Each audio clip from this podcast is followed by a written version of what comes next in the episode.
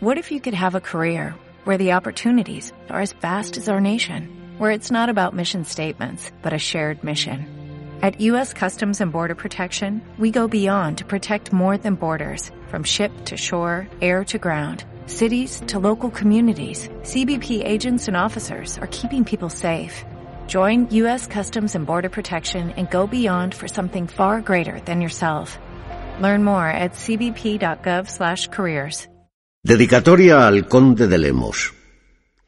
Enviando a vuestra excelencia los días pasados mis comedias, antes impresas que representadas, si bien me acuerdo, dije que Don Quijote quedaba calzadas las espuelas para ir a besar las manos de vuestra excelencia, y ahora digo que se las ha calzado y se ha puesto en camino, y si él allá llega, me parece que habré hecho algún servicio a vuestra excelencia, porque es mucha la prisa que de infinitas partes me dan a que le envíe para quitar el ámago y la náusea que ha causado otro Don Quijote, que con nombre de segunda parte se ha disfrazado y corrido por el orbe.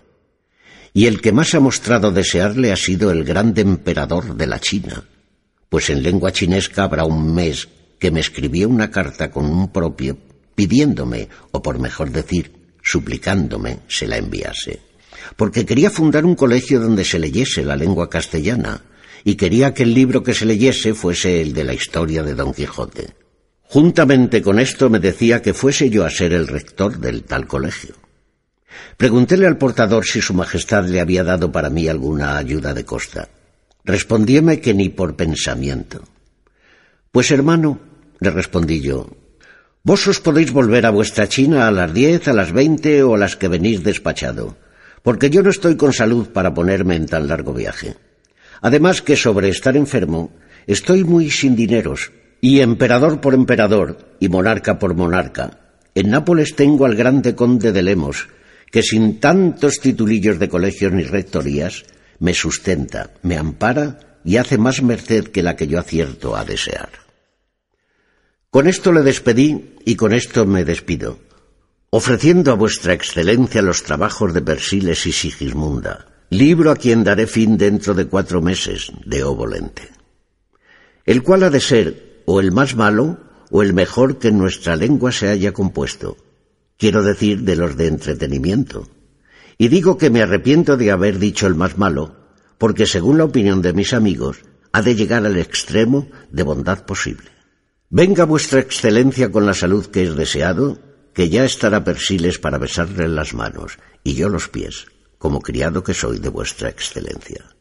De Madrid, último de octubre de 1615. Criado de vuestra excelencia, Miguel de Cervantes Saavedra.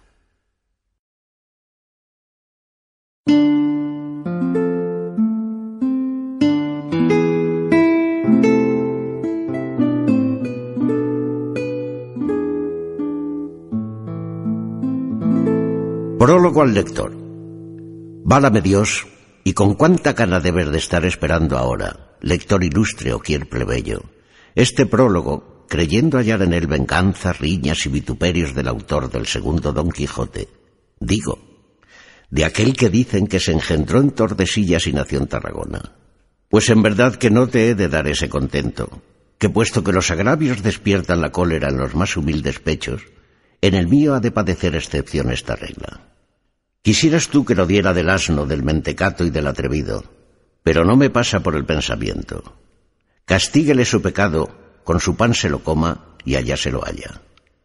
Lo que no he podido dejar de sentir es que me note de viejo y de manco, como si hubiera sido en mi mano haber detenido el tiempo, que no pasase por mí, o si mi manquedad hubiera nacido en alguna taberna, sino en la más alta ocasión que vieron los siglos pasados, los presentes, ni esperan ver los venideros.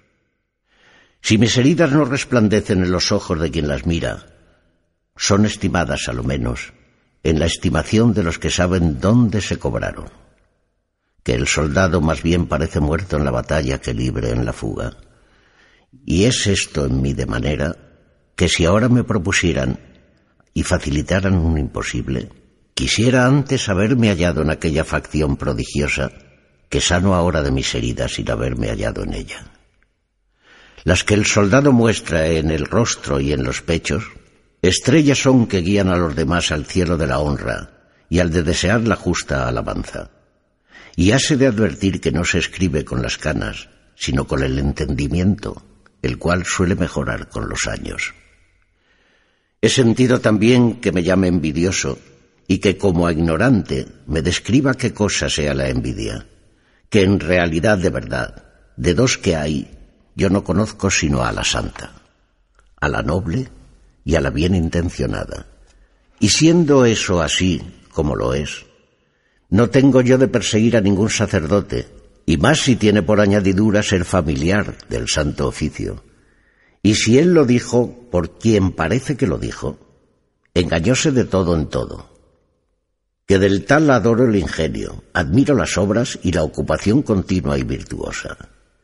Pero en efecto le agradezco a ese señor, autor, el decir que mis novelas son más satíricas que ejemplares, pero que son buenas, y no lo pudieran ser si no tuvieran de todo. Paréceme que me dices que ando muy limitado y que me contengo mucho en los términos de mi modestia, sabiendo que no se ha de añadir aflicción al afligido, y que la que debe de tener este señor sin duda es grande, pues no osa aparecer a campo abierto y al cielo claro, encubriendo su nombre, fingiendo su patria, como si hubiera hecho alguna traición de la exa majestad. Si por ventura llegaras a conocerle, dile de mi parte que no me tengo por agraviado, que bien sé lo que son tentaciones del demonio, y que una de las mayores es ponerle a un hombre en el entendimiento que puede componer e imprimir un libro con que gane tanta fama como dineros y tantos dineros cuanta fama. Y para confirmación de esto quiero que en tu buen donaire y gracia le cuentes este cuento. Había en Sevilla un loco que dio en el más gracioso disparate y tema que dio loco en el mundo. Y fue que hizo un canuto de caña puntiagudo en el fin, y encogiendo algún perro en la calle o en cualquier otra parte, con el un pie le cogía el suyo, y el otro lo alzaba con la mano, y como mejor podía le acomodaba el canuto en la parte que, soplándole, le ponía redondo como una pelota, y entendiéndolo de esta suerte, le daba dos palmaditas en la barriga y le soltaba, diciendo a los circunstantes, que siempre eran muchos. ¿Pensarán vuestros mercedes ahora que es poco trabajo hinchar un perro? ¿Pensarán vuestra merced ahora que es poco trabajo hacer un libro? Y si este cuento no le cuadrare, dirásle, lector amigo este, que también es de loco y de perro. Había en Córdoba otro loco que tenía por costumbre de traer encima de la cabeza un pedazo de losa de mármol o un cantono muy liviano, y entopando algún perro descuidado, se le ponía junto y a plomo dejaba caer sobre él el peso. Amoinábase el perro y dando ladridos y aullidos no paraba en tres calles. Sucedió pues que entre los perros que descargó la carga fue uno un perro de un bonetero, a quien quería mucho su dueño. Bajó el canto, dióle en la cabeza, alzó el grito el morido perro, viólo y sintiólo su amo, asió de una vara de medir, y salió al loco y no le dejó hueso sano, y cada palo que le daba decía, Perro ladrón, a mi podenco, ¿no viste cruel que era podenco mi perro? Y repitiéndole el nombre de podenco muchas veces, envió al loco hecho una aleña. Escarmentó el loco y retiróse, y en más de un mes no salió a la plaza, al cabo del cual tiempo volvió a su invención, y con más carga. Llegábase donde estaba el perro, y mirándole muy bien de hito en hito, y sin querer ni atreverse a descargar la piedra, decía Este es Podenco, guarda. En efecto, todos cuantos perros topaba, aunque fuesen alanos o gozques, decía que eran podencos. Y así no soltó más el canto. Quizá de esta suerte le podrá acontecer a este historiador, que no se atreverá a soltar más la presa de su ingenio en libros que, en siendo malos, son más duros que las peñas. Dile también que de la amenaza que me hace, que me ha de quitar la ganancia con su libro, no se me da un ardite, que acomodándome al entremés famoso de la perendenga, le respondo que me viva el veinticuatro mi Señor y Cristo con todos. Viva el gran conde de Lemos, cuya cristiandad y liberalidad bien conocida, contra todos los golpes de mi corta fortuna me tiene en pie. y vívame la suma caridad del ilustrísimo de Toledo, don Bernardo de Sandoval y Rojas, y siquiera no haya imprentas en el mundo, y siquiera se impriman contra mí más libros que tienen letras las coplas de Mingo Rebulgo. Estos dos príncipes, sin que lo solicite adulación mía, ni otro género de aplauso, por sola su bondad, han tomado a su cargo el hacerme merced y favorecerme, en lo que me tengo por más dichoso y más rico que si la fortuna por camino ordinario me hubiera puesto en su cumbre. La honra puede la tener el pobre, pero no el vicioso. La pobreza puede anublar a la nobleza, pero no oscurecerla del todo.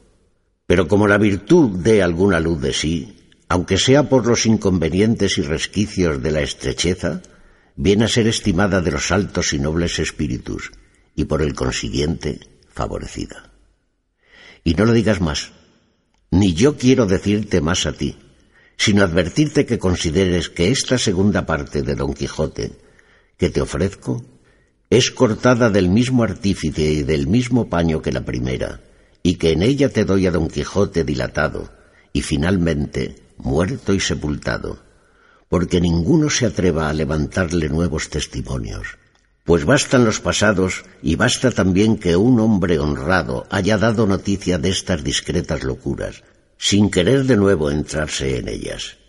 Que la abundancia de las cosas, aunque sean buenas, hace que no se estimen, y la carestía, aun de las malas, se estima en algo. Olvídaseme decirte que esperes el Persiles, que ya estoy acabando, y la segunda parte de Galatea. Capítulo primero. De lo que el cura y el barbero pasaron con don Quijote cerca de su enfermedad. Cuenta Cide Amete Benengeli, en la segunda parte de esta historia y tercera salida de don Quijote, que el cura y el barbero estuvieron casi un mes sin verle, por no renovarle y traerle a la memoria las cosas pasadas. Pero no por eso dejaron de visitar a su sobrina y a su ama, encargándolas tuvieran cuenta con regalarle, dándole a comer cosas confortativas y apropiadas para el corazón y el cerebro, de donde procedía, según buen discurso, toda su mala ventura. Las cuales dijeron que así lo hacían y lo harían, con la voluntad y cuidado posible, porque echaban de ver que su señor por momentos iba dando muestras de estar en su entero juicio, de lo cual recibieron los dos gran contento, por parecerles que había acertado en haberle traído encantado en el carro de los bueyes, como se contó en la primera parte de esta tan grande como puntual historia en su último capítulo. Y así determinaron de visitarle y hacer experiencia de su mejoría, aunque tenían casi por imposible que la tuviese, y acordaron de no tocarle en ningún punto de la andante caballería, por no ponerse a peligro de descoser los de la herida, que tan tiernos estaban. Visitáronle, en fin, y halláronle sentado en la cama, vestida una almilla de bayeta verde, con un bonete colorado toledano, y estaba tan seco y abojamado que no parecía sino hecho de carne momia. Fueron de él muy bien recibidos, preguntáronle por su salud, y él dio cuenta de sí y de ella con mucho juicio y con muy elegantes palabras. Y en el discurso de su plática vinieron a tratar en esto que llaman razón de Estado y modos de gobierno, enmendando este abuso y condenando aquel, reformando una costumbre y desterrando otra, haciéndose cada uno de los tres un nuevo legislador, un licurgo moderno o un solón flamante. Y de tal manera renovaron la República, que no pareció sino que la habían puesto en una fragua, y sacado otra diferente de la que pusieron. Y habló don Quijote con tanta discreción en todas las materias que se tocaron, que los dos examinadores creyeron indubitadamente que estaba del todo bueno y en su entero juicio. Halláronse presentes a la plática la sobrina y el ama, y no se hartaban de dar gracias a Dios de ver a su señor con tan buen entendimiento. Pero el cura, mudando el propósito primero, que era de no tocarle en cosa de caballerías, quiso hacer de todo en todo experiencia si la sanidad de don Quijote era falsa o verdadera. Y así, de lance en lance, vino a contar algunas nuevas que habían venido de la corte, y entre otras dijo que se tenía por cierto que el turco bajaba con una poderosa armada y que no se sabía su designio ni a dónde había de descargar tan gran nublado y con este temor, con que casi cada año nos toca arma, estaba puesta en ella toda la cristiandad, y su majestad había hecho proveer las costas de Nápoles y Sicilia y la isla de Malta. A esto respondió don Quijote. Su Majestad ha hecho como prudentísimo guerrero en proveer sus estados con tiempo, porque no le halle desapercibido el enemigo. Pero si se tomara mi consejo, aconsejárale yo que usara de una prevención, de la cual Su Majestad la hora de ahora debe estar muy ajeno de pensar en ella. Apenas oyó esto el cura cuando dijo entre sí Dios te tenga de su mano, pobre don Quijote, que me parece que te despeñas de la alta cumbre de tu locura hasta el profundo abismo de tu simplicidad. Mas el barbero, que ya había dado en el mismo pensamiento que el cura, preguntó a don Quijote cuál era la advertencia de la prevención que decía era bien se hiciese. Quizá podía ser tal que se pusiese en la lista de los muchos advertimientos impertinentes que se suele dar a los príncipes. El mío, señor rapador, dijo don Quijote, no será impertinente, sino perteneciente. No lo digo por tanto, replicó el barbero, sino porque tiene mostrado la experiencia que todos, o los más arbitrios que se dan a su majestad, o son imposibles, o disparatados, o en daño del rey o del reino. Pues el mío, respondió don Quijote, ni es imposible ni disparatado, sino el más fácil, el más justo y el más mañero y breve que puede caber en pensamiento de arbitrante alguno. Ya tarda en decirle vuestra merced, señor Don Quijote, dijo el cura. No querría que le dijese yo aquí ahora y amaneciese mañana en los oídos de los señores consejeros y se llevase otro las gracias y el premio de mi trabajo. Por mí, dijo el barbero, doy la palabra para aquí y para delante de Dios, de no decir lo que vuestra merced dijere a rey, ni a roque, ni a hombre terrenal, juramento que aprendí del romance del cura, que en el prefacio avisó al rey del ladrón que le había robado las cien doblas y la su mula la andariega. No sé historias, dijo don Quijote, pero sé que es bueno ese juramento, en fe de que sé que es hombre de bien el señor barbero. Cuando no lo fuera, dijo el cura, yo le abono y salgo por él, que en este caso no hablará más que un mudo, so pena de pagar lo juzgado y sentenciado. ¿Y a vuestra merced? ¿Quién le fía, señor cura? Mi profesión, que es de guardar secreto. Cuerpo de tal, dijo a esta sazón don Quijote. Hay más, sino mandar su majestad por público pregón que se junten en la corte para un día señalado todos los caballeros andantes que vagan por España que aunque no viniesen sino media docena, tal podría venir entre ellos que sólo bastase a destruir toda la potestad del turco. Esténme vuestras mercedes atentos y vayan conmigo. Por ventura, es cosa nueva deshacer un solo caballero andante, un ejército de doscientos mil hombres, como si todos juntos tuvieran una sola garganta, o fueran hechos de alfeñique? Si no, díganme, ¿Cuántas historias están llenas de estas maravillas? Había en hora mala para mí, que no quiero decir para otro, de vivir hoy el famoso don Belianís, o alguno de los del innumerable linaje de Amadís de Gaula, que si alguno de estos hoy viviera y con el turco se afrontara, a fe que no le arrendara la ganancia. Pero Dios mirará por su pueblo y deparará alguno que si no tan bravo como los pasados andantes caballeros, a lo menos no le será inferior en el ánimo. Y Dios me entiende. Y no digo más. Ay. Dijo a este punto la sobrina. Que me maten si no quiere mi señor volver a ser caballero andante. A lo que dijo don Quijote. Caballero andante he de morir. Y baje o suba el turco cuando él quisiere y cuan poderosamente pudiere, que otra vez digo que Dios me entiende. A la sazón dijo el barbero.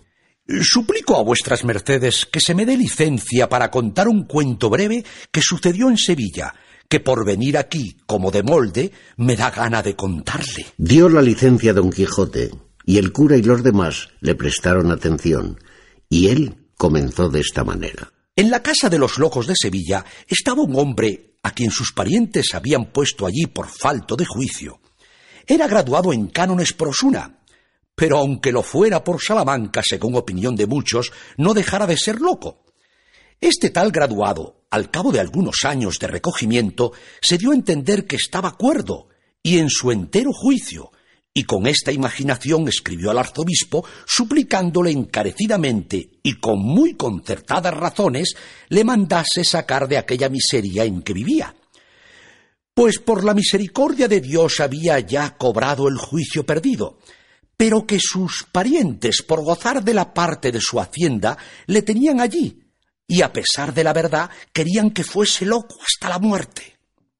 El arzobispo, persuadido de muchos billetes concertados y discretos, mandó a un capellán suyo se informase del rector de la casa si era verdad lo que aquel licenciado le escribía, y que asimismo hablase con el loco, y que si le pareciese que tenía juicio, le sacase y pusiese en libertad.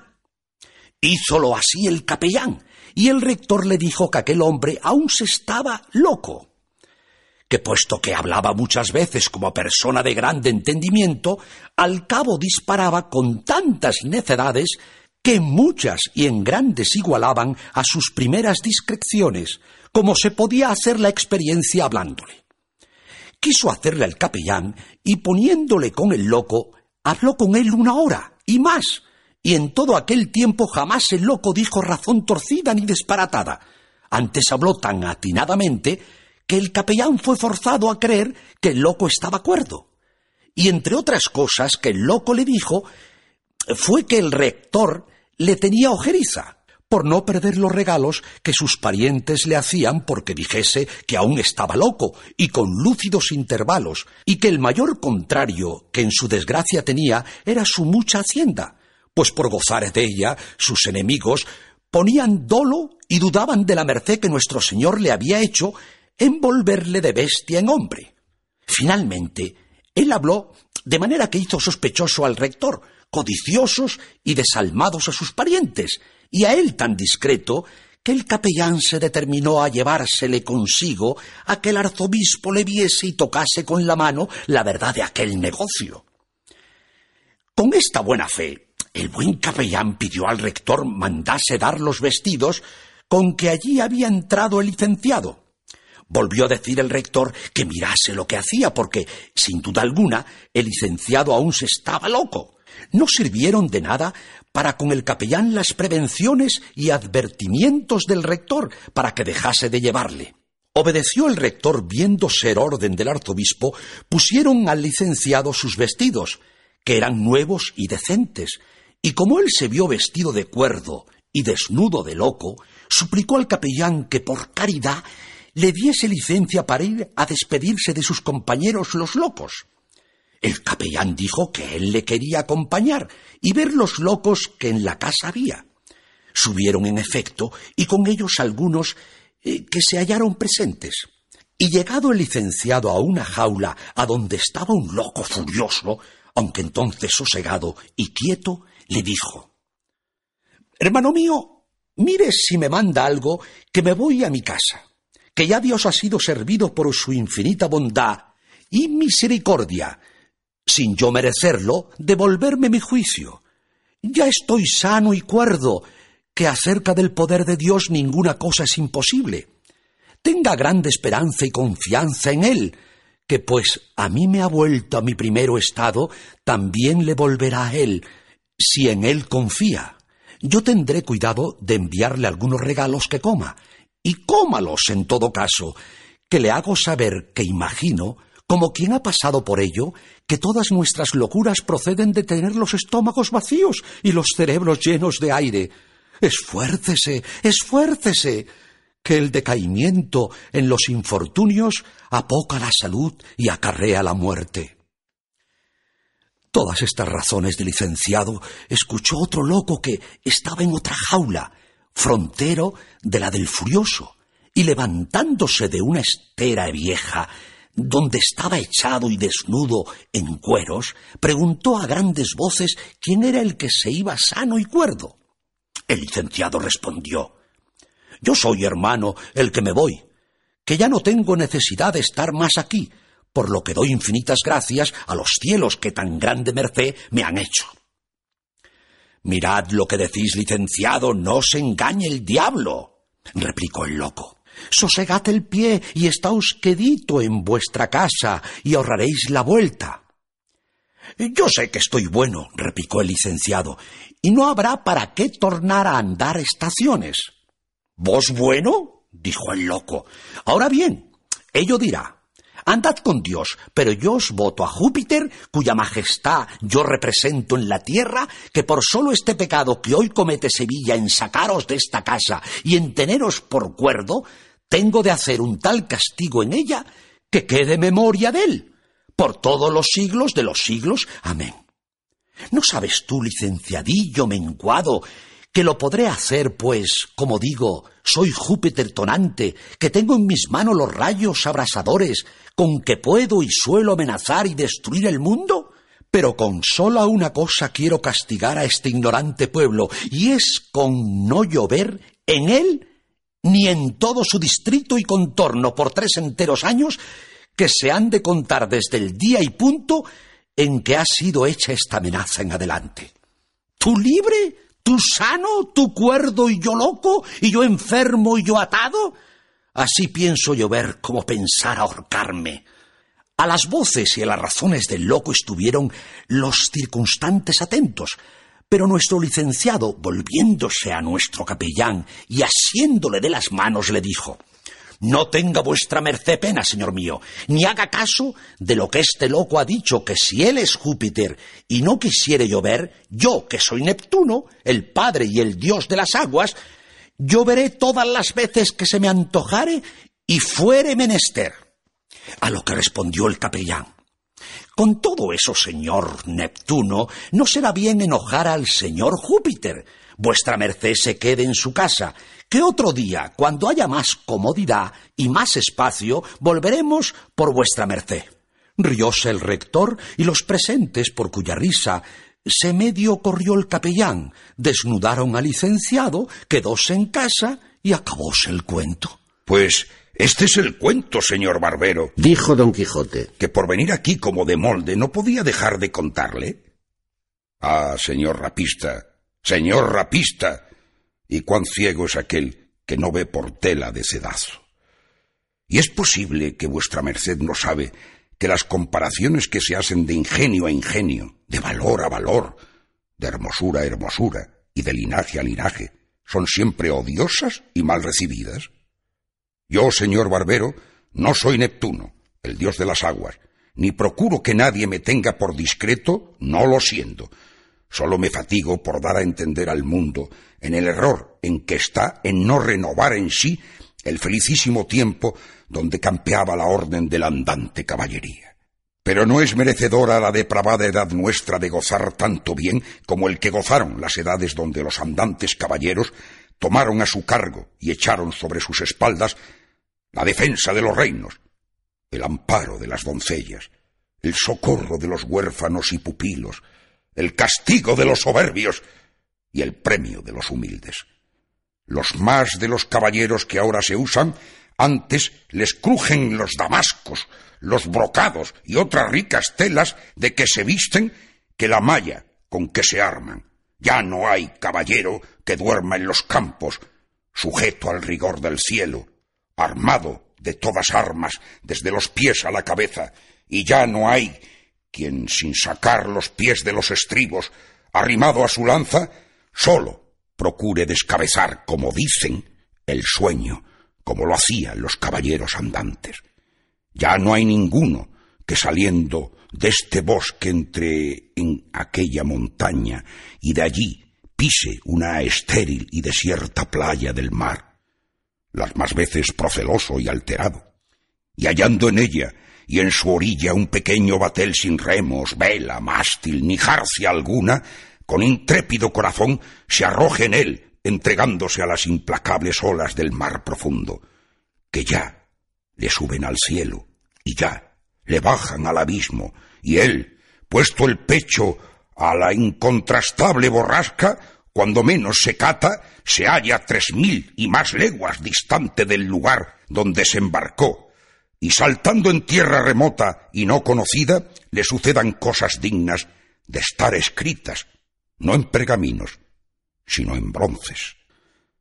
Mas ahora ya triunfa la pereza de la diligencia, la ociosidad del trabajo, el vicio de la virtud, la arrogancia de la valentía y la teórica de la práctica de las armas, que sólo vivieron y resplandecieron en las edades del oro y en los andantes caballeros. Si no, díganme, ¿quién más honesto y más valiente que el famoso Amadís de Gaula? ¿Quién más discreto que Palmerín de Inglaterra? ¿Quién más acomodado y manual que Tirante el Blanco? ¿Quién más galán que Lisuarte de Grecia? ¿Quién más acuchillado ni acuchillador que don Belianís? ¿Quién más intrépido que Perión de Gaula? ¿O quién más acometedor de peligros que Feliz Marte de Hircania? ¿O quién más sincero que Esplandián?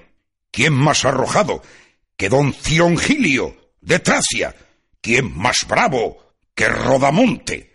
¿Quién más prudente que el rey sobrino? ¿Quién más atrevido que Reinaldos? ¿Quién más invencible que Roldán?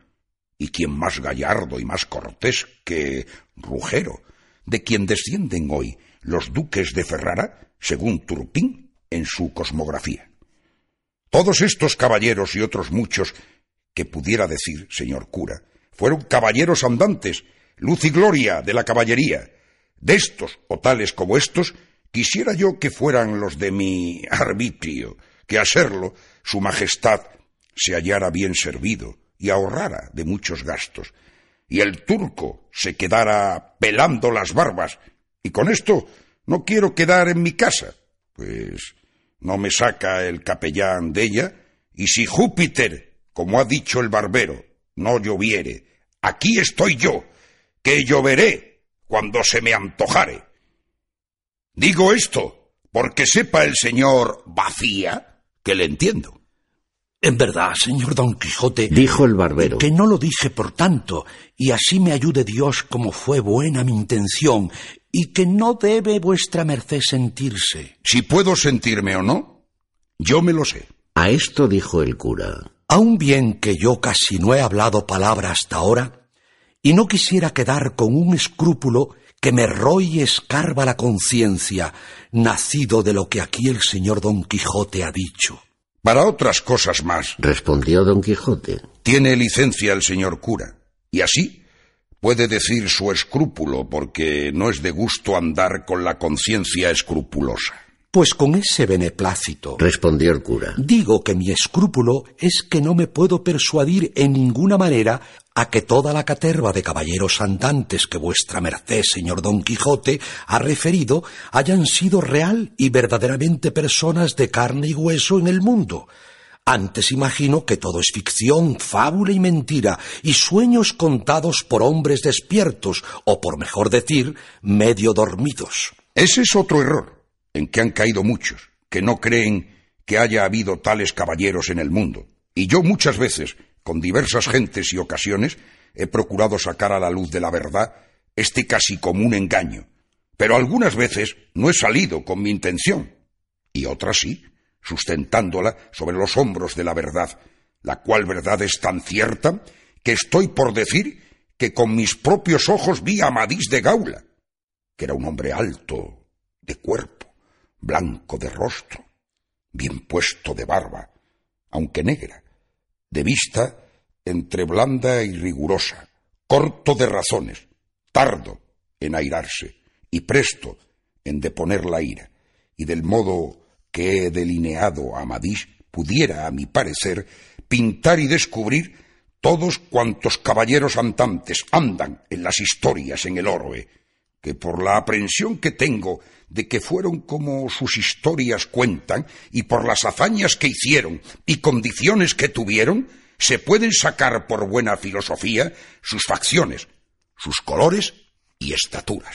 ¿Qué tan grande le parece a vuestra merced, mi señor Don Quijote? preguntó el barbero. ¿Debía de ser el gigante Morgante? En esto de los gigantes hay diferentes opiniones, si los ha habido o no en el mundo. Pero la Santa Escritura, que no puede faltar un átomo en la verdad, nos muestra que los hubo, contándonos la historia de aquel filisteazo de Goliat, que tenía siete codos y medio de altura, que es una desmesurada grandeza. También en la isla de Sicilia se han hallado canillas y espaldas tan grandes que su grandeza manifiesta que fueron gigantes sus dueños, y tan grandes como grandes torres, que la geometría saca esta verdad de duda. Pero con todo esto, no sabré decir con certidumbre qué tamaño tuviese Morgante, aunque imagino que no debió de ser muy alto, y muéveme a ser de este parecer hallar en la historia donde se hace mención particular de sus hazañas que muchas veces dormía debajo de techado, y pues hallaba casa donde cupiese, claro está, que no era desmesurada su grandeza. Así es, dijo el cura, el cual, gustando de oírle decir tan grandes disparates, le preguntó que qué sentía acerca de los rostros de Reinaldos de Montalbán y de don Roldán, y de los demás doce pares de Francia, pues todos habían sido caballeros andantes. De Reinaldos me atrevo a decir que era ancho de rostro, de color bermejo, los ojos bailadores y algo saltados, puntoso y colérico en demasía, amigo de ladrones y de gente perdida, de Roldán, o Rotolando, o Orlando, que con todos estos nombres le nombran las historias. Soy de parecer y me afirmo que fue de mediana estatura, ancho de espaldas, algo estebado, moreno de rostro y barbitaeño, velloso en el cuerpo y de vista amenazadora, corto de razones, pero muy comedido y bien criado. Si no fue Roldán más gentilhombre que vuestra merced ha dicho, replicó el cura, no fue maravilla que la señora Angélica la Bella le desdeñase y dejase por la gala brío y donaire que debía de tener el morillo barbiponiente a quien ella se entregó y anduvo discreta de Adamar antes la blandura de Medoro que la aspereza de Roldán. Esa Angélica, señor cura, fue una doncella distraída, andariega y algo antojadiza, y tan lleno dejó el mundo de sus impertinencias como de la fama de su hermosura. Despreció mil señores, mil valientes y mil discretos, y contentóse con un pajecillo barbilucio, sin otra hacienda ni nombre que el que le pudo dar de agradecido la amistad que guardó a su amigo. El gran cantor de su belleza, el famoso Ariosto, por no atreverse o por no querer cantar lo que a esa señora le sucedió después de su ruin entrega, que no debieron ser cosas demasiadamente honestas, la dejó donde dijo ¿Y cómo del Catay recibió el cetro? Quizá otro cantará con mejor plectro. Y sin duda, que esto fue como profecía, que los poetas también se llaman bates, que quiere decir adivinos. Vese esta verdad clara, porque después acá un famoso poeta andaluz lloró y cantó sus lágrimas, y otro famoso y único poeta castellano cantó su hermosura. Eh, dígame, señor Don Quijote. Dijo a esta sazón el barbero. ¿No ha habido algún poeta que haya hecho alguna sátira a esa señora Angélica entre tantos como la han alabado? Bien creo yo que si Sacripante o Roldán fueran poetas, que ya me hubieran jabonado a la doncella, porque es propio y natural de los poetas desdeñados y no admitidos de sus damas fingidas, a quien ellos escogieron por señoras de sus pensamientos, vengarse con sátiras y libelos, venganza, por cierto, indigna, de pechos generosos. Pero hasta ahora no ha llegado a mí noticia ningún verso infamatorio contra la señora Angélica, que trajo revuelto al mundo. ¡Milagro! dijo el cura. Y en esto oyeron que la ama y la sobrina, que ya habían dejado la conversación, daban grandes voces en el patio y acudieron todos al ruido. Capítulo segundo, que trata de la notable pendencia que Sancho Panza tuvo con la sobrina y ama de Don Quijote con otros sujetos graciosos. Cuenta la historia que las voces que oyeron Don Quijote, el cura y el barbero eran de la sobrina llama, que las daban diciendo a Sancho Panza, que pugnaba por entrar a ver a Don Quijote, y ellas le defendían la puerta. ¿Qué quiere este mostrenco en esta casa? Idos a la vuestra, hermano, que vos sois, y no otro, el que distrae y sonsaca a mi señor y le lleva por esos andurriales. A lo que Sancho respondió. Ama de Satanás, el sonsacado y el distraído y el llevado por esos andurriales soy yo, que no tu amo. Él me llevó por esos mundos, y vosotras os engañáis en la mitad del justo precio. Él me sacó de mi casa con engañifas, prometiéndome una ínsula que hasta ahora la espero. Malas ínsulas te ahoguen. Respondió la sobrina. Sancho maldito. ¿Y qué son ínsulas? ¿Es alguna cosa de comer? ¿Golosazo? ¿Comilón que tú eres? No es de comer, Replicó Sancho. sino de gobernar y regir mejor que cuatro ciudades y que cuatro alcaldes de corte. Con todo eso, Dijo el ama. no entraréis acá, saco de maldades y costal de malicias. Id a gobernar vuestra casa y a labrar vuestros pegujares, y dejaos de pretender ínsulas ni ínsulos. Grande gusto recibían el cura y el barbero de oír el coloquio de los tres, pero don Quijote, temeroso que Sancho se descosiese y derbuchase algún montón de maliciosas necedades, y tocase en puntos que no le estarían bien a su crédito, le llamó, e hizo a las dos que callasen y le dejasen entrar.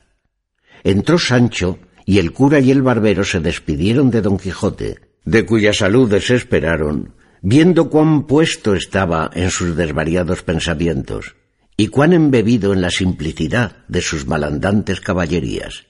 Y así dijo el cura al barbero. Vos veréis, compadre, cómo, cuanto menos lo pensemos, nuestro hidalgo sale otra vez a volar la ribera. No pongo yo duda en eso. Respondió el barbero. Pero no me maravillo tanto de la locura del caballero como de la simplicidad del escudero, que tan creído tiene aquello de la ínsula, que creo que no se lo sacarán del casco cuantos desengaños pueden imaginarse. Dios los remedie dijo el cura. y estemos a la mira. Veremos en lo que para esta máquina de disparates de tal caballero y de tal escudero que parece que los forjaron a los dos en una misma turquesa, y que las locuras del señor sin las necedades del criado no valía un ardite. Así es. Dijo el barbero. Y holgara mucho saber qué tratarán ahora los dos. Yo seguro Respondió el cura. Que la sobrina o el ama nos lo cuenta después, que no son de condición que dejarán de escucharlo. En tanto, don Quijote se encerró con Sancho en su aposento, y estando solos, le dijo. Mucho me pesa, Sancho, que hayas dicho y digas que yo fui el que te saqué de tus casillas, sabiendo que yo no me quedé en mis casas. Juntos salimos, juntos fuimos, y juntos peregrinamos una misma fortuna y una misma suerte ha corrido por los dos. Si a ti te mantearon una vez, a mí me han molido ciento, y esto es lo que te llevo de ventaja. Eso estaba puesto en razón. Respondió Sancho. Porque, según vuestra merced dice, más anejas son a los caballeros andantes las desgracias que a sus escuderos. Engañaste, Sancho. Según aquello, cuando caput dolet, etcétera, etcétera. No entiendo otra lengua que la mía. Quiero decir que cuando la cabeza duele, todos los miembros duelen. Y así, siendo yo tu amo y señor, soy tu cabeza. Y tú mi parte, pues eres mi criado. Y por esta razón, el mal que a mí me toca o tocare, a ti te ha de doler y a mí el tuyo. Así había de ser. Pero cuando a mí me manteaban como a miembro, se estaba mi cabeza detrás de las bardas, mirándome volar por los aires, sin sentir dolor alguno. Y pues los miembros están obligados a dolerse del mal de la cabeza, había de estar obligada ella a dolerse de ellos. ¿Querrás tú decir ahora, Sancho, que no me dolía yo cuando a ti te manteaban? Y si lo dices, no lo digas, ni lo pienses, pues más dolor sentía yo entonces en mi espíritu que tú en tu cuerpo. Pero dejemos eso aparte por ahora, que tiempo habrá donde lo ponderemos y pongamos en su punto. Y dime, Sancho amigo, ¿qué es lo que dicen de mí por ese lugar? ¿En qué opinión me tiene el vulgo? ¿En qué los hidalgos? ¿En qué los caballeros? ¿Qué dicen de mi valentía? ¿Qué de mis hazañas? ¿Y qué de mi cortesía? ¿Qué se platica del asunto que he tomado de resucitar y volver al mundo la ya olvidada orden caballeresca? Finalmente quiero, Sancho, me digas lo que acerca de esto ha llegado a tus oídos. Y esto me has de decir sin añadir al bien ni quitar al mal cosa alguna, que de los vasallos leales, es decir, la verdad a sus señores, en su ser y figura propia, sin que la adulación, la acreciente u otro vano respeto la disminuya. Y quiero que sepa, Sancho, que si a los oídos de los príncipes llegase la verdad desnuda, sin los vestidos de la lisonja, otros siglos correrían, otras edades serían tenidas por más de hierro que la nuestra, que entiendo que de las que ahora se usan es la dorada. Sírvate este advertimiento, Sancho, para que discreta y bien intencionadamente pongas en mis oídos la verdad de las cosas que supieres de lo que te he preguntado. Eso haré yo de muy buena gana, señor mío, con condición que vuestra merced no se ha de enojar de lo que dijere, pues quiere que lo diga en cueros, sin vestirlo de otras ropas que aquellas con que llegaron a mi noticia. En ninguna manera me enojaré. Bien puedes, Sancho, hablar libremente y sin rodeo alguno. Pues lo primero que digo es que el vulgo tiene a vuestra merced por grandísimo loco y a mí por no menos mentecato. Los hidalgos dicen que no conteniéndose vuestra merced en los límites de la hidalguía, se ha puesto don y se ha arremetido a caballero con cuatro cepas y dos yugadas de tierra y con un trapo atrás y otro adelante. Dicen los caballeros que no querrían que los hidalgos se opusiesen a ellos, especialmente aquellos hidalgos escuderiles que dan humo a los zapatos y toman los puntos de las medias negras con seda verde. Eso no tiene que ver conmigo, pues ando siempre bien vestido y jamás remendado. Roto bien podría ser, y el roto más de las armas que del tiempo. En lo que toca a la valentía, cortesía, hazañas y asunto de vuestra merced, hay diferentes opiniones. Unos dicen, loco pero gracioso. Otros, valiente pero desgraciado. Otros, cortés pero impertinente. Y por aquí van discurriendo en tantas cosas que ni a vuestra merced ni a mí nos dejan hueso sano. Mira, Sancho, donde quiera que está la virtud en eminente grado, es perseguida. Pocos o ninguno de los famosos varones que pasaron dejó de ser calumniado de la malicia. Julio César, animosísimo, prudentísimo y valentísimo capitán, fue notado de ambicioso y algún tanto no limpio, ni en sus vestidos ni en sus costumbres. Alejandro, a quien sus hazañas le alcanzaron el renombre de magno, dicen de él que tuvo sus ciertos puntos de borracho. De Hércules, el de los muchos trabajos, se cuenta que fue lascivo y muelle.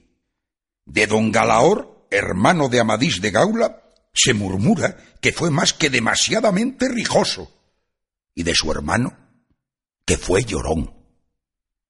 Así que, oh Sancho, entre las tantas calumnias de tantos buenos, bien pueden pasar las mías, como no sean más de las que has dicho. Ahí está el toque, cuerpo de mi padre. Pues hay más. Aún la cola falta por desollar.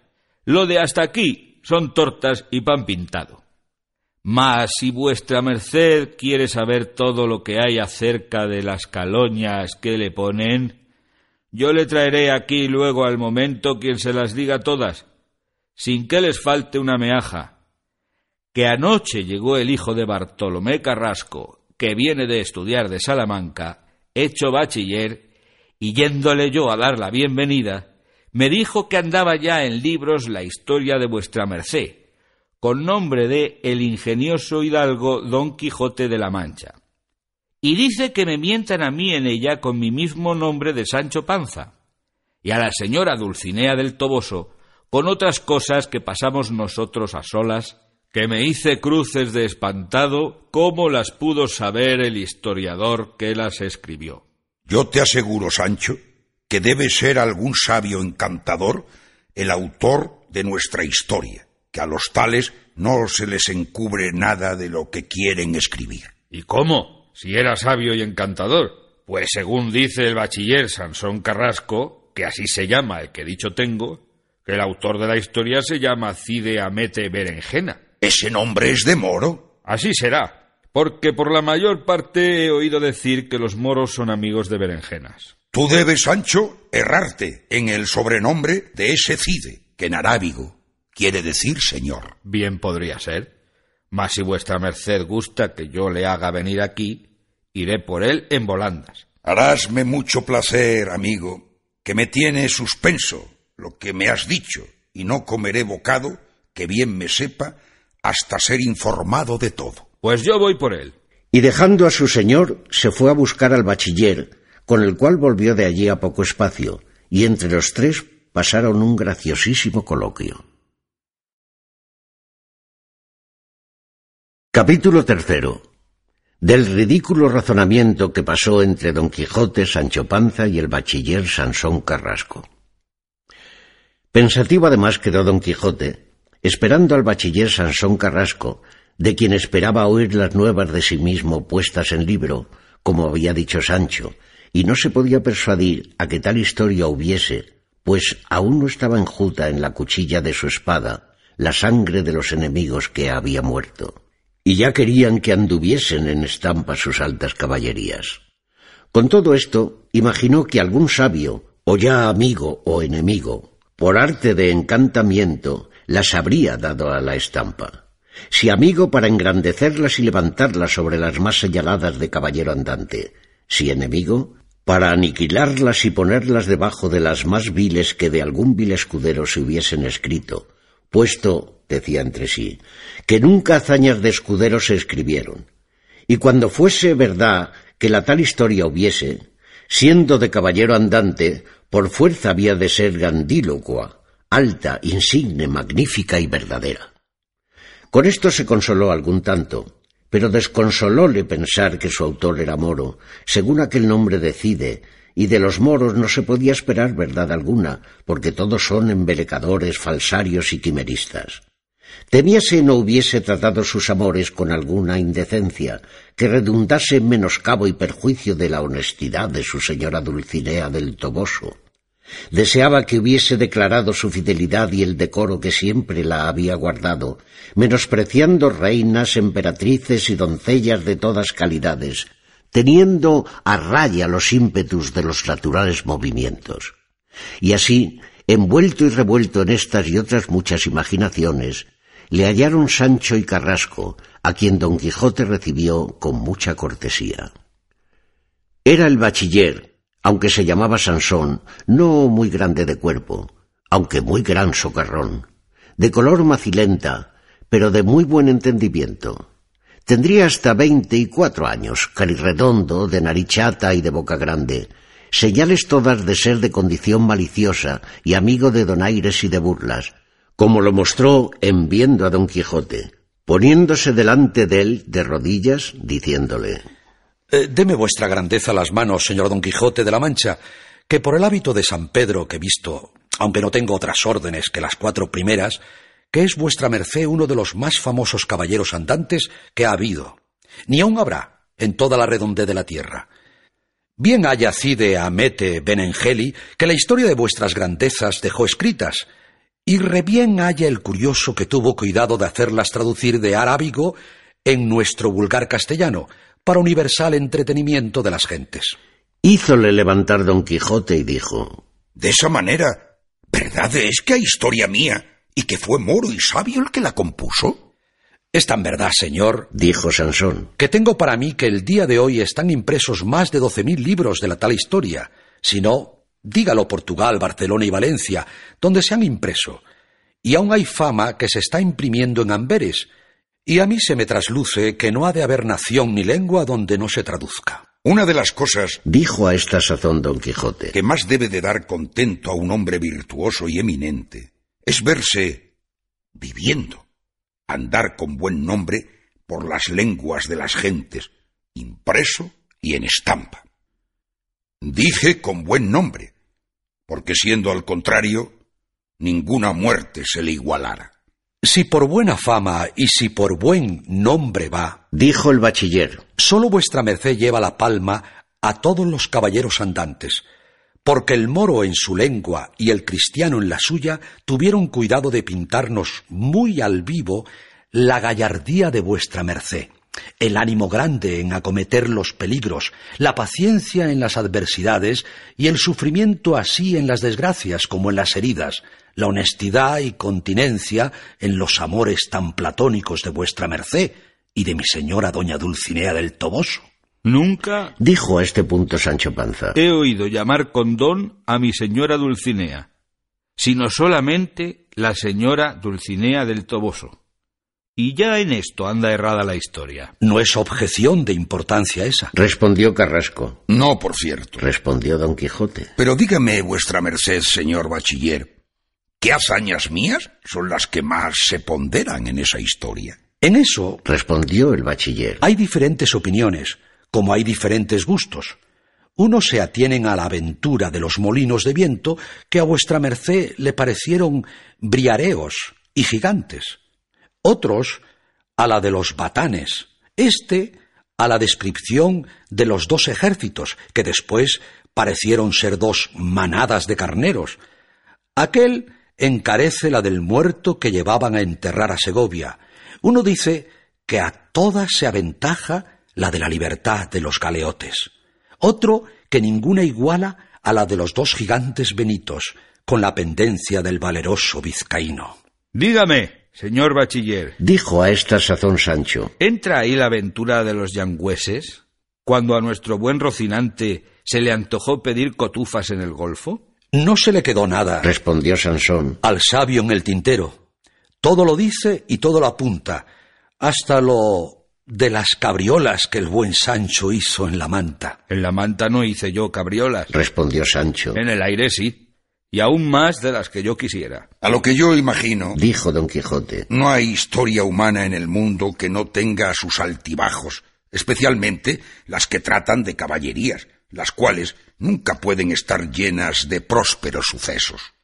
Con todo eso, Respondió el bachiller. dicen algunos que han leído la historia que se holgaran se les hubiera olvidado a los autores de ella algunos de los infinitos palos que en diferentes encuentros dieron al señor Don Quijote. Ahí entra la verdad de la historia. Dijo Sancho. También pudieran callarlos por equidad, Dijo Don Quijote. pues las acciones que ni mudan ni alteran la verdad de la historia, no hay para qué escribirlas si han de redundar en menosprecio del señor de la historia.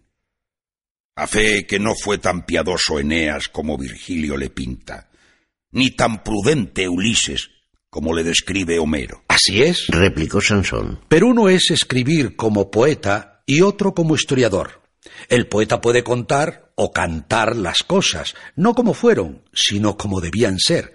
Y el historiador las ha de escribir no como debían ser, sino como fueron, sin añadir ni quitar a la verdad cosa alguna. Pues si es que se anda a decir verdades ese señor moro, Dijo Sancho. a buen seguro que entre los palos de mi señor se hallen los míos, porque nunca a su merced le tomaron la medida de las espaldas que no me la tomasen a mí de todo el cuerpo. Pero no hay de qué maravillarme, pues como dice el mismo señor mío, del dolor de la cabeza han de participar los miembros. Socarrón sois, Sancho. A fe que no os falta memoria cuando vos queréis tenerla. Cuando yo quisiese olvidarme de los garrotazos que me han dado, no lo consentirán los cardenales, que aún se están frescos en las costillas. Callad, Sancho, y no interrumpáis al señor bachiller, a quien suplico pase adelante en decirme lo que se dice de mí en la referida historia. Y de mí, que también dicen que soy yo uno de los principales personajes de ella. Personajes, que no personajes, Sancho amigo. ¿Otro reprochador de boquibles tenemos? Dijo Sancho. Pues ándense a eso y no acabaremos en toda la vida. Mala me la de Dios, Sancho. Respondió el bachiller. si no sois vos la segunda persona de la historia, y que hay tal que precia más oíros hablar a vos que al más pintado de toda ella, puesto que también hay quien diga que anduviste demasiadamente de crédulo en creer que podía ser verdad el gobierno de aquella ínsula ofrecida por el señor Don Quijote, que está presente. Aún hay sol en las bardas, Dijo Don Quijote. y mientras más fuere entrando en edad Sancho, con la experiencia que dan los años, estará más idóneo y más hábil para ser gobernador que no está ahora. Por Dios, señor.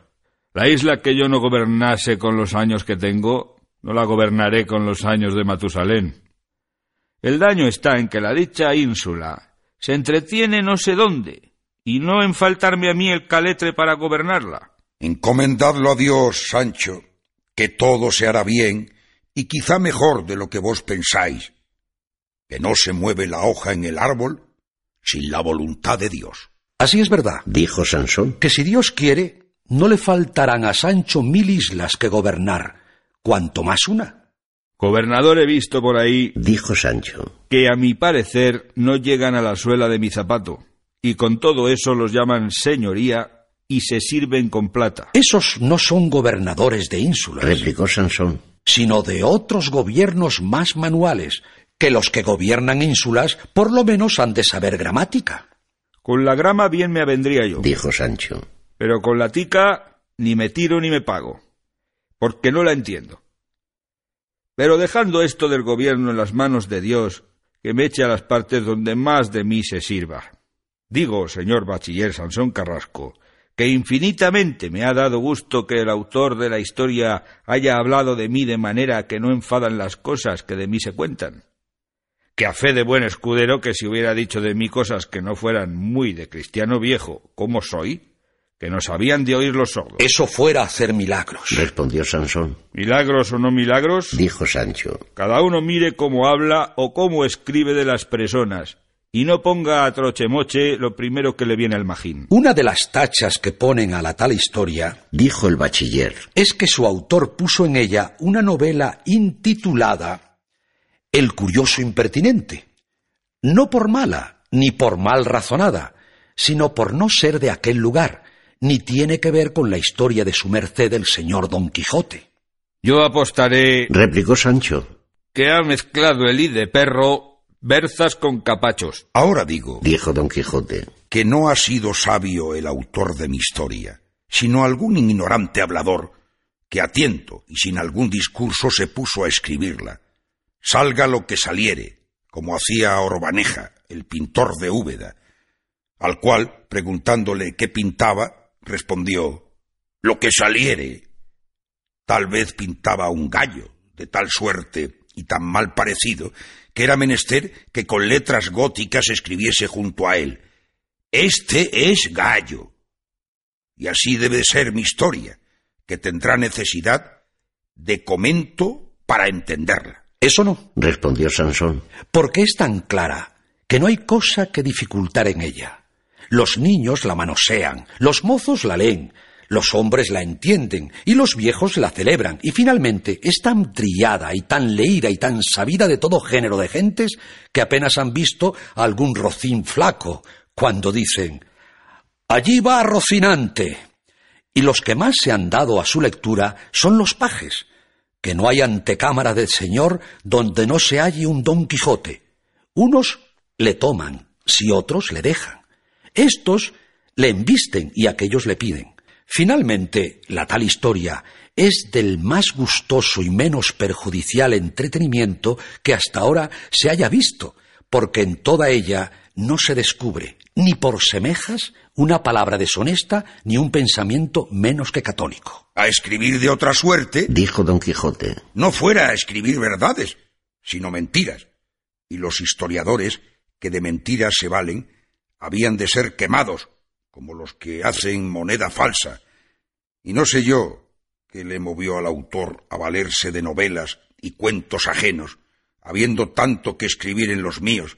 Sin duda, se debió atener al refrán de paja y de heno, etcétera, etcétera. Pues en verdad que en sólo manifestar mis pensamientos, mis suspiros, mis lágrimas, mis buenos deseos y mis acometimientos pudiera hacer un volumen mayor o tan grande que el que puedan hacer todas las obras del tostado. En efecto, lo que yo alcanzo, señor bachiller, es que para componer historias y libros, de cualquier suerte que sean, es menester un gran juicio y un maduro entendimiento. Decir gracias y escribir donaires es de grandes ingenios. La más discreta figura de la comedia es la del bobo, porque no lo ha de ser el que quiere dar a entender que es simple. La historia es como cosa sagrada, porque ha de ser verdadera, y donde está la verdad, está Dios, en cuanto a verdad. Pero no obstante esto, hay algunos que así componen y arrojan libros de sí como si fuesen buñuelos. No hay libro tan malo. Dijo el bachiller. Que no tenga algo bueno. No hay duda en eso. Replicó don Quijote. Pero muchas veces acontece que los que tenían méritamente granjeada y alcanzada gran fama por sus escritos, en dándolos a la estampa, la perdieron del todo, o la menoscabaron en algo. La causa de eso es, dijo Sansón, que como las obras impresas se miran despacio, fácilmente se ven sus faltas, y tanto más escudriñan cuando es mayor la fama del que las compuso. Los hombres famosos por sus ingenios, los grandes poetas, los ilustres historiadores, siempre, o las más veces, son envidiados de aquellos que tienen por gusto o por particular entretenimiento juzgar los escritos ajenos, sin haber dado algunos propios a la luz del mundo. Eso no es de maravilla. Dijo don Quijote. Porque muchos teólogos hay que no son buenos para el púlpito y son bonísimos para conocer las faltas o sobras de los que predican. Todo eso es así, señor Don Quijote. Dijo Carrasco. Pero quisiera yo que los tales censuradores fueran más misericordiosos y menos escrupulosos, sin atenerse a los átomos del sol clarísimo de la obra de que murmuran. Que si alicuando bonus dormitat Homerus, consideren lo mucho que estuvo despierto, por dar la luz de su obra con la menos sombra que pudiese. Y quizá podría ser que lo que a ellos les parece mal fuesen lunares, que a las veces acrecientan la hermosura del rostro que los tiene. Y así digo, que es grandísimo el riesgo a que se pone el que imprime un libro, siendo de toda imposibilidad imposible componerle tal, que satisfaga y contente a todos los que le leyeren. El que de mí trata, dijo don Quijote, a pocos habrá contentado. Antes es al revés, que como de stultorum infinitus est números, Infinitos son los que han gustado de la tal historia. Y algunos han puesto falta y dolo en la memoria del autor, pues él olvida de contar quién fue el ladrón que hurtó el rucio a Sancho, que allí no se declara y sólo se infiere de lo escrito que se le hurtaron. Y de allí a poco le vemos a caballo sobre el mismo jumento, sin haber parecido. También dicen que se le olvidó poner lo que Sancho hizo de aquellos cien escudos que halló en la maleta en Sierra Morena, que nunca más los nombra, y hay muchos que desean saber qué hizo de ellos, o en qué los gastó, que es uno de los puntos sustanciales que faltan en la obra. Sancho respondió Yo, señor Sansón, no estoy ahora para ponerme en cuentas ni en cuentos, que me ha tomado un desmayo de estómago, que si no le reparo con dos tragos de lo añejo, me pondrá en la espina de Santa Lucía. En casa lo tengo. Mi oíslo me aguarda. En acabando de comer daré la vuelta, y satisfaré a vuestra merced y a todo el mundo de lo que preguntar quisieren, así de la pérdida del jumento como del gasto de los cien escudos. Y sin esperar respuesta ni decir palabra, se fue a su casa. Don Quijote pidió y rogó al bachiller se quedase a hacer penitencia con él. Tuvo el bachiller el envite. Quedóse añadióse al ordinario un par de pichones, tratóse en la mesa de caballerías, siguióle el humor carrasco, acabóse el banquete, durmieron la siesta, volvió Sancho y renovóse la plática pasada.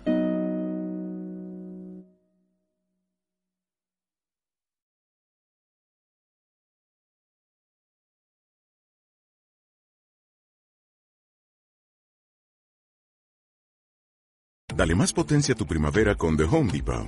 Obtén una potencia similar a la de la gasolina para podar, recortar y soplar con el sistema OnePlus de 18 voltios de Ryobi desde solo 89 dólares. Potencia para podar un tercio de un acre con una carga. Potencia para recortar el césped que dura hasta dos horas. Y fuerza de soplado de 110 millas por hora. Todo con una batería intercambiable. Llévate el sistema inalámbrico OnePlus de 18 voltios de Ryobi. Solo en The Home Depot. Haces más. Logras más.